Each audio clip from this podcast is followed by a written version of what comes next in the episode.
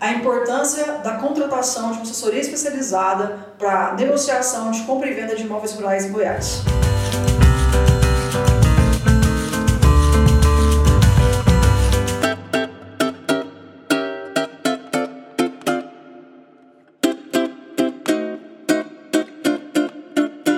sejam bem-vindos para mais um episódio do nosso podcast Conversa Agro. Meu nome é Roberta e hoje a gente vai falar um pouquinho sobre o mercado de compra e venda de imóveis rurais em Goiás. É, lembramos e convidamos para nos seguir nas principais plataformas de streaming e no YouTube. Tudo bom, gente? Meu nome é Eduardo. A gente vai falar um pouquinho hoje né, é, das características da negociação de compra e venda de imóveis rurais. A gente vai falar um pouquinho sobre a atenção que a gente tem que dar ali na questão ambiental, na questão tributária, na questão a, propriamente agrária daquele, daquele imóvel, né? É, no final, para dar o conselho de que a gente não precisa ter medo para poder fechar o negócio, a gente precisa só ter a informação correta. Olá pessoal, meu nome é Luiz. Hoje a gente está aqui recebendo o Fabrício Corvinel, que é vereador por Hidrolândia, agricultor, técnico em transação imobiliária e um corretor especializado em fazendas. Estou aqui para falar um pouco das transações e do que está surgindo no mercado de Goiás e mais aqui da região do Centro-Oeste. É, aqui, como se diz, hoje a gente está recebendo aqui juntando útil agradável, né? Porque a gente tem uma visão de um corretor, que é a parte negocial, e a nossa visão um pouco jurídica, que a gente fica mais concentrado aqui na, na importância de você fazer uma boa negociação do ponto de vista de segurança jurídica, né? Eu acho que essa mistura, esse complemento é que faz o negócio ter o sucesso, né, Fabrício? É, sim. A gente, como corretor, não consegue, às vezes, formalizar um contrato da forma que deve ser, sem ter uma assessoria jurídica para amparar tanto quem está comprando e para quem está vendendo. É, antes da gente entrar nessa questão assim da, da mais técnica da compra e venda, dá um panorama para nós rapidinho assim, sobre como que está o mercado de venda de fazenda aqui em Goiás.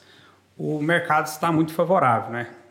É, devido nós ter um clima bom, terras boas para tanto cultivo de agricultura e também para a criação de gado. Então, as discussões políticas, nós estamos até no momento político, de todos os candidatos estão focados no agro. Porque o agro é a vez do, do Brasil, qual hoje nós conseguimos é, é, vender muito para o mercado externo. Então, hoje, quem estava numa terra mais voltada para o sul e sudeste, é, estão querendo cada vez subir mais. As terras é, do sul goiano, sudeste goiano, as pessoas estão vendendo e subindo, até mais para a região do Tocantins. Então, hoje não existe terra ruim no Brasil. A gente pega, por exemplo, na região da Bahia ali, hoje é onde que tem uma maior produção ali, né? Região de Luiz Eduardo Magalhães. Ali, antigamente, valor de terra ali não tinha. Então, o terreno brasileiro é muito produtivo. Então, as pessoas estão saindo de onde estava e o, cada vez chegando mais estão subindo o Brasil acima. É, e, e, Goiás, assim, está entre os principais produtores de, de, das principais commodities né, de exportação do, do Brasil. Goiás está sempre ali entre os quatro, cinco maiores estados, né? E isso a gente já vê nos últimos anos aí o valor do o valor da terra em Goiás que subiu demais. E, e como que você vê isso hoje? Assim, como que a gente está produzindo mais é, commodities que são exportadas? Como que se traduz em valor das fazendas aqui em Goiás? É, Goiás até ele é, ele é, dividido por uns terrenos diferentes, mais ou menos em três partes, né? A gente tem tantas terras ruins e terras também de maiores valores.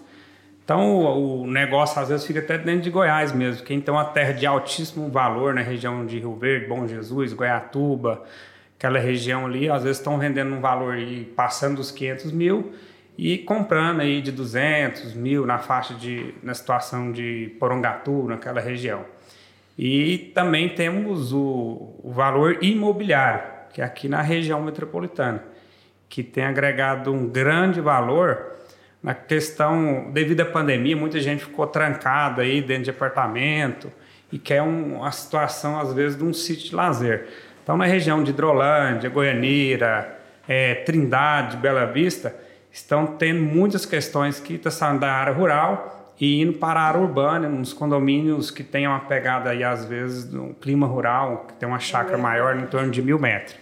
Então, o mercado está muito favorável para Goiás, tanto para o ramo imobiliário e para agricultura e pecuária. É, é interessante observar, né, que toda vez que tem uma subida no preço das commodities, as terras acompanham, né? É quase que é quase que, que vinculado. Mas uma dúvida que a gente tem aqui normalmente é o que, que você, conversando com, diretamente com esses compradores, esses vendedores de terra, você sente de medo deles nessa negociação? O que, que são as inseguranças que eles têm no momento que eles estão negociando? É porque são negociações de valores muito altos, né? Então é normal que a pessoa sinta um pouco de medo ali. E são, e são medos diferentes, né? Só para complementar isso, o é, quem compra, um quem vende. E o vendedor tem outro tipo de medo, né? É, o comprador às vezes está desfazendo daquele bem que ele tem maior. E ele está, a intenção dele às vezes é desfazer daquele bem e desfrutar às vezes de uma vida melhor, mas o perigo dele é saber como investir e aonde investir. E a maioria desses terrenos são feitos parcelados. Quem está comprando, ele quer ou para produzir é, animal, né, o gado, ou para produzir agricultura. Então ele quer pagar às vezes no valor de, de sacas de soja ou de arroba de boi. E quem está vendendo, às vezes, não entende, não sabe, fica com medo, não sabe, às vezes, o, o mercado de amanhã. Então, é, a gente tem que conciliar muito, saber fazer um jogo de cintura, mostrar o que é o mercado para ele, para dar essa negociação. E a gente tem que ficar atento também é, nas questões ambientais que tem que resguardar, porque como é vendido parcelado esse imóvel, e a pessoa vai é, começar a trabalhar no terreno. Então a gente tem que resguardar quem está é, vendendo das questões ambientais e quem também está comprando também para ver se não tem alguma demanda de questões ambientais que pode vir atrapalhar a produção dele. É, esses receios que são é, do, do, ponto de vista negocial, né, que passa pelo comprador, vendedor, pelo corretor, quando chega para o jurídico, por exemplo, fazer um contrato, esses receios todos a gente busca ao máximo colocá-los todos em contratos, né? Tanto do ponto de vista desses passivos, passivos ambientais, quanto passivos tributários, aspectos de condição de, de, de pagamento mesmo, como você faz para ressarcir isso se não der certo, o que, que você faz quando aquela terra está em algum litígio, né? Então, esses anseios que a gente perguntou para você, por quê? Porque são os anseios que normalmente a gente vê que não são tão preocupados na hora do contrato, em que pese haja esse receio, mas que muitas vezes eles passam batidos em contratos, sabe? É, e a gente queria falar um pouquinho sobre cada um desses problemas, né, Vamos começar no tributário aí. É, eu eu acho que assim, de, de cara, né? A gente vê uma coisa que normalmente a gente conversa aqui, da, da, agora do ponto de vista da nossa experiência, é que muito produtor quer esconder. Não, a minha fazenda está sendo vendida por 10 milhões de reais, vou colocar no contrato que eu estou vendendo ela por 5, porque eu não quero pagar imposto de renda. Só que às vezes é uma informação equivocada. A gente tem até um outro podcast, né, que a gente vai falar um pouco sobre a questão do ganho de capital do, do, do imposto de renda. Muitos dos produtores estão calculando o imposto de renda sobre o valor total do imóvel, quando na verdade só precisa tra é, trabalhar o valor do VTN. Você citou aí a questão de Rio Verde, né? É, a gente vê terras lá sendo vendidas até 800 mil reais o alqueire. Então você vai pegar o valor do ali do hectare, vai dar 200, 200 e poucos mil reais. Só que o VTN desse mesmo hectare é 35 mil. Se eu tenho um imposto incidindo sobre 35 mil, é óbvio que é muito mais barato do que sobre, sobre 200. Estou falando de uma linha bem geral aqui sobre, sobre essa regra. Mas esse já é um exemplo de que, como muitas vezes o produtor está mal informado, ele acaba, às vezes, se prejudicando ou perdendo a oportunidade de não precisar fazer esse, esse modelo esse modelo. Acho que outra grande preocupação, Roberto, que você poderia falar um pouco é a dificuldade de, de entender né, as questões ambientais mesmo, né?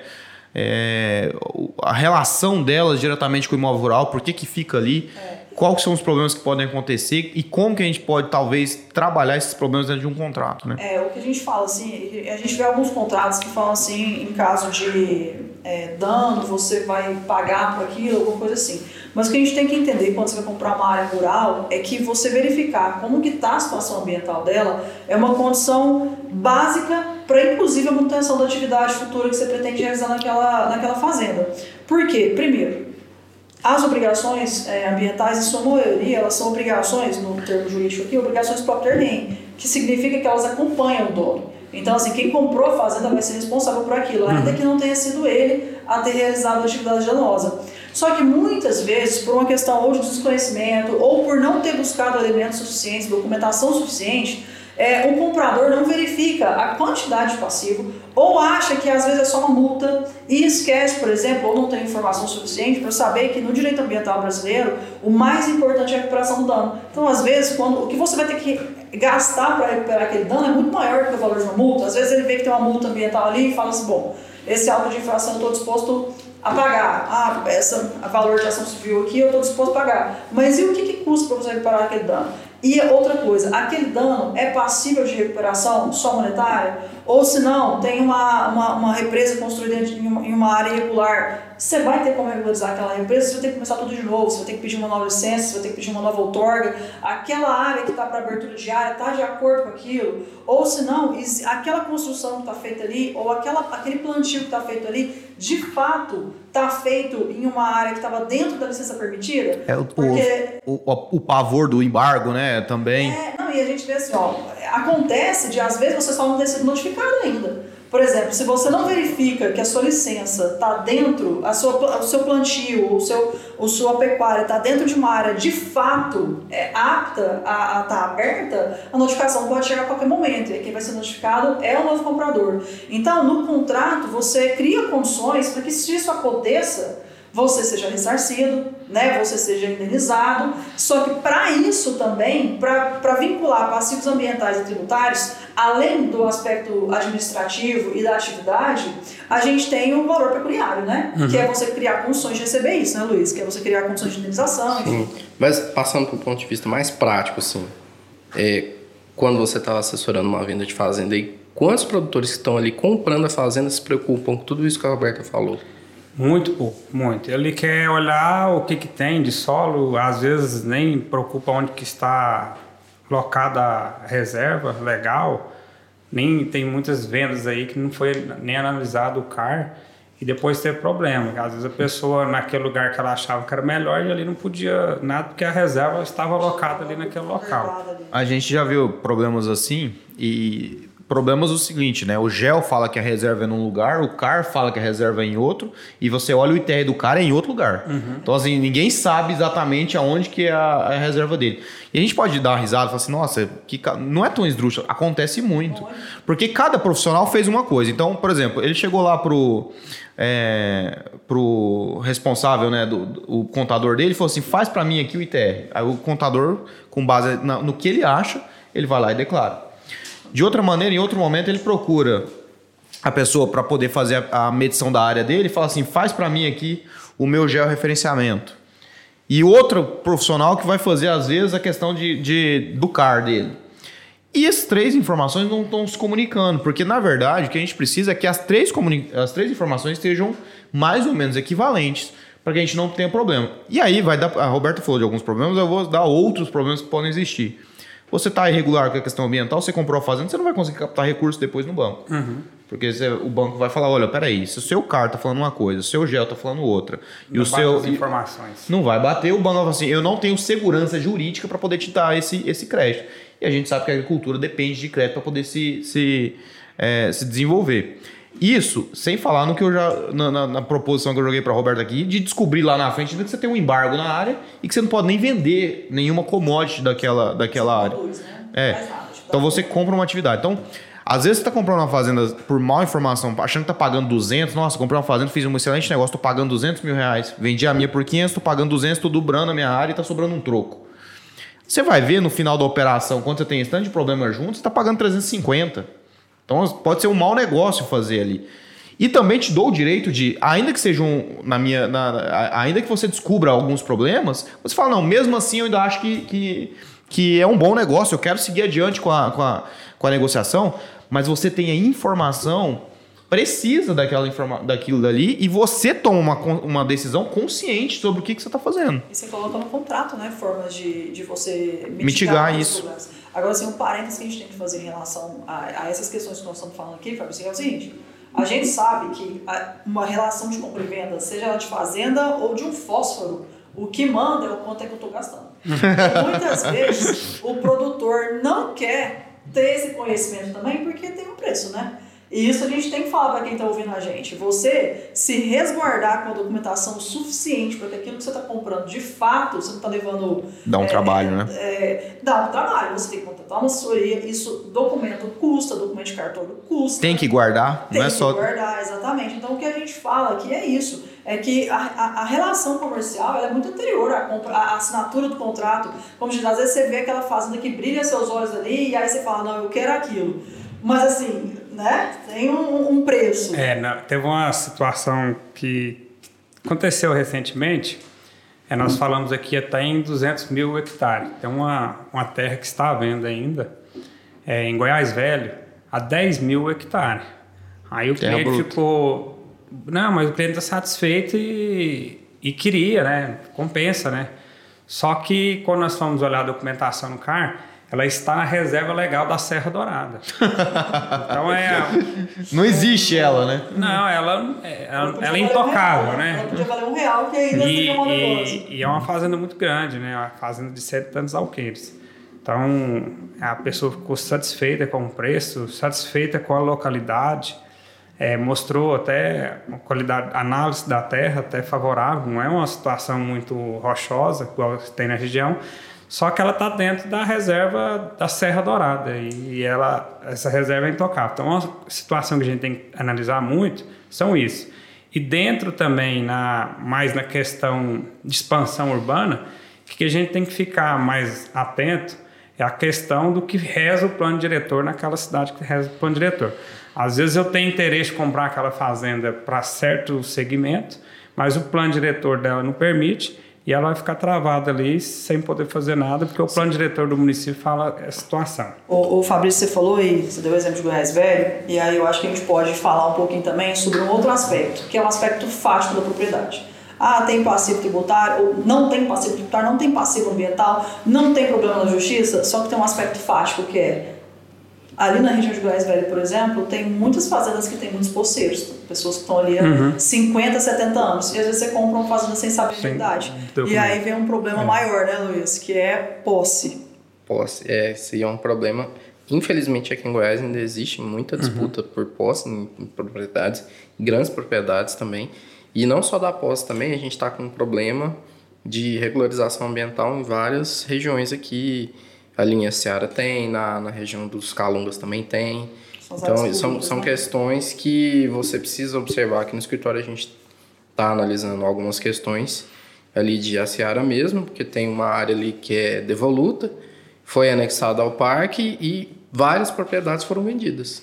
E a Secretaria eh, Estadual de Agricultura derrubou essas matrículas, porque elas estão dentro da reserva, né? E quem comprou ficou sem nada. É um- uma outra situação também que tem que ficar atento. E quando a gente está ali se preparando para ser corretor, não foi um assunto que foi tocado. É que uma empresa estrangeira não pode comprar nenhum imóvel rural é, dentro do, do nosso país. E surgiu uma situação de uma, uma venda que nós estamos fazendo ainda, é de um grupo da Califórnia, Estados Unidos, que pretende comprar um terreno em Goiás e, por sorte nossa, o terreno estava, de, de acordo com o plano diretor, é- ela tem atividade rural, mas o plano diretor do município que ela está reza que ele pode transformar tanto em urbana e também na parte, é, pode transformar ela para a área de, de expansão de indústria. Então, o documento dela é, é legal, né? o proprietário não sabia que poderia, que o documento está legal, mas está legal de acordo com o plano diretor do município. Então, a gente tem que ficar muito atento, às vezes, numa transação de imóveis com um outro país de outra nacionalidade. É, eu acho que, que em linhas gerais, a gente tem muitas coisas que a gente pode trabalhar numa compra e venda, né? O que eu sinto é que às vezes tem uma dificuldade do. Muitas vezes o próprio é, proprietário do imóvel e o comprador, eles têm dificuldade também de conversar sobre isso, né? Eles debatem muito sobre o preço do bem, debatem muito sobre as condições da venda, se é parcelado, se é à vista, se vai ser em soja, se vai ser em arroba de boi, mas eles esquecem de discutir isso daqui. Cara, beleza, se você tem um passivo ambiental, como é que eu, comprador, vou me proteger? Se você, se eu comprador estou comprando, estou declarando lá que eu quero benfeitoria nos seus imóveis, a gente tem um, um, uma perícia para demonstrar essa benfeitoria para mim jogar como prejuízo na minha atividade. E eu vendedor, estou vendendo um imóvel. Quais são as garantias que eu tenho de que eu vou receber a grana é, que você está me prometendo pagar? Isso tudo é construído em contrato. Então assim, e isso é conversado. Então, quanto mais informações as, as pessoas têm, maior a chance de fazer um bom negócio. Porque quando a gente faz um negócio de maneira assodada ou de maneira apressada, muitas vezes a gente atropela isso. E parte da negociação não é só discutir preço e condições de pagamento. É discutir também condições para que aquele pagamento, aquele preço voltem para o vendedor e que sejam seguros o suficiente para o comprador poder exercer a atividade dele sem ter maiores problemas. Então nós temos que lidar aqui com, do, com dois interesses diferentes. Temos de um lado uma parte que quer ter a garantia de que ela precisa receber o dinheiro dela, porque igual você falou, muitas vezes é um, é um imóvel familiar, às vezes está é, por 100 anos naquela família, dói para aquela pessoa quase que emocionalmente é, é sair daquele imóvel, então ela, ela, quer pelo menos uma garantia de que aquele dinheiro vai de fato entrar na, na conta dela, e do outro lado nós temos um comprador também, que ele quer a garantia mínima que ele pode exercer a atividade dele, porque senão qual que é a função social desse bem se não é para produzir? Você deu o exemplo do, do, da área de expansão urbana. Se a gente tem uma fazenda numa área de expansão urbana e ela não está regular, de que adianta essa declaração de, área de expansão urbana? Essa fazenda continua não podendo, não podendo, não podendo ser trabalhada. Então, assim, precisa regularizar as coisas para poder trabalhar. E, gente, a gente está falando de coisas aqui. Antigamente a fazenda custava 500 mil reais, você comprava uma fazenda muito grande. Hoje você não compra. Você não compra nem um alqueire mais. O valor que a gente está falando aqui. É, a gente, a, a, a gente hoje está trabalhando com valores multimilionários. E se a gente está trabalhando com valores multimilionários, é natural que a gente precise ter certa. Responsabilidade. E medo também, no sentido de, cara, eu, eu preciso me proteger. E é um medo saudável. Aqui não é o medo de não fechar o negócio. É o medo de como que se algo não sai como eu imaginei, eu estou protegido. Aí, Funciona aí, aí o nosso trabalho. Aí a gente tem um problema cultural, que eu acho que até o Fabrício pode falar um pouco sobre isso também, que tá ali um comprador e um vendedor negociando uma fazenda de 10 milhões de reais. A pessoa tá ali, tem um patrimônio de 10 milhões, está vendendo, e a pessoa tem os 10 milhões para comprar e nenhum dos dois está disposto a pagar uma assessoria especializada para fazer essa transação porque vai achar caro. E é um problema cultural, a gente vê muito isso aqui no escritório, fora do escritório também, e a gente vai ver o problema disso lá na frente, lá no judiciário, que a falta de uma assessoria especializada para fazer esse negócio aí vai resultar num problema que vai resultar num processo lá na frente. E às vezes vai resultar no final de um direito não prestado, né? Porque se você não tiver um contrato com condições mínimas de ressarcimento, vai. Vai acontecer o que aconteceu aí a Seara, que a pessoa vai ficar sem direito nenhum. pagou mal. É, o cliente, tanto o que está vendendo e o que está comprando, ele acha que até é uma obrigação é, da gente, como corretor, analisar, mas a, a, a função principal do corretor ele chegar no que o comprador quer vender e o que o vendedor, é, por que preço que quer vender e pela forma. Então a gente vai conciliar um ao outro ali. É muito difícil às vezes, é, porque quando a gente está vendendo, a gente sabe o que, que, o cliente da gente quer e as formas. E quem está comprando também a gente sabe. Então é muito. Eu, Você conecta as duas pontas, é, eu, né? Eu, eu, gosto muito de trabalhar com um corretor de um lado da venda e o com corretor do lado da, da compra, que casa. E a gente sempre é, pede, às vezes, que contrate um advogado, tanto da lado do que está vendendo, para se respaldar. Mas às vezes eles pegam um advogado ali que é amigo deles e não sabe, às vezes, a fundo mais direito. Então a gente precisa, é, quem auxiliar aí quem está vendendo e comprando, uma assessoria igual de vocês, que é especializado no, no, na área imobiliária rural. É aquele negócio, né? Quem é especialista em tudo não é especialista em nada. Né? É. Né? Se a pessoa contrata um único profissional achando que ele vai ter resposta para tudo dele, ele está correndo risco de que, que aquele tudo É porque esse, esse advogado, às vezes, amigo da família ali, ele reza mais as formas de pagamento e as cláusulas caso seja quebrado. Então ele não, não preocupa muito dessa questão ambiental, porque às vezes ele nem sabe é, do que pode, o que não pode naquela propriedade rural. É, mas eu não falo nem de colegas advogados, não. Eu falo assim, às vezes, igual você uhum. falou assim, que eles contratam corretor esperando que o próprio corretor que saiba faz. a parte jurídica, né? Mas assim, hoje, Os produtores sabem que dentro de uma fazenda você não precisa de um profissional. Uhum. O seu profissional que cuida da alimentação do bovino é um, que cuida do veterinário, o veterinário é outro, é, que vai para a agricultura você tem um técnico específico nisso, você tem um contador para fazer uma parte. Então, assim, é, é, hoje na fazenda, na produção rural, os profissionais eles se agrupam, né? E é a mesma coisa num, num, numa negociação de compra e venda de fazenda, né? Eu acho que é por aí. É, a gente vê oportunidades que o produtor está deixando passar na frente dele, seja de um lado, seja do outro. Tanto quem está comprando está deixando, às vezes, gerar um, prejuízo fiscal para poder bater o imposto dele de renda do ano, quanto o produtor que está vendendo está, às vezes, tentando esconder uma, uma negociação que ele não teria necessidade nenhuma de, de fazer isso se estivesse dentro de uma regra.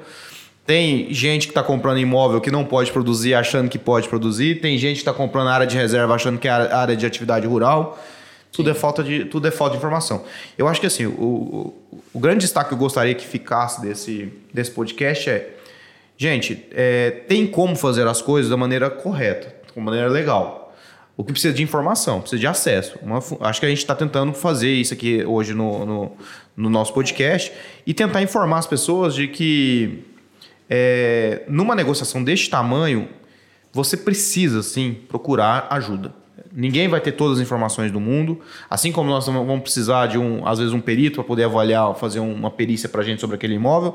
A pessoa precisa ter a, a assessoria ali, às vezes, do, do agrônomo dele, do, do, contador dele, todo mundo trabalhando junto para poder que esse, esse negócio consiga chegar num resultado mais, mais favorável, com segurança para todo mundo. É, eu só acrescentaria assim, que tem como fazer legal, mas também tem como fazer seguro, que é acima do legal, né? Uhum. O Fabrício, a gente agradece demais a sua presença aqui. Deixa suas redes sociais aí para quem tiver interesse de, de, de comercialização de, de fazendas. A gente agradece mais uma, uma vez a sua presença e é nós aqui da atividade rural trabalhando em conjunto um com o outro para a melhoria da atividade. Né? É, se você quiser deixar mais uma última dica, assim, igual o Eduardo fez, sobre como fazer, como não fazer, tá aberto o espaço. É, eu que agradeço aqui a equipe de vocês. E a dica que eu tenho que deixar aqui, que às vezes não é o, só o corretor que vai vender. Ele vai vender ou ele vai facilitar para comprar. Mas vocês, tantos vocês que querem vender e querem comprar, é, precisa muito de uma assessoria jurídica igual a de vocês aqui. Então, recomendo vocês. Eu vou deixar aqui meu Instagram, que é fabri, arroba Fabrício Cruvinel, e meu contato para maior esclarecimento ou até para negociações é 629 8504 1839. Isso aí. Obrigado, gente. Acho que a dica de hoje foi, foi, foi sobre, bom. foi bem bacana.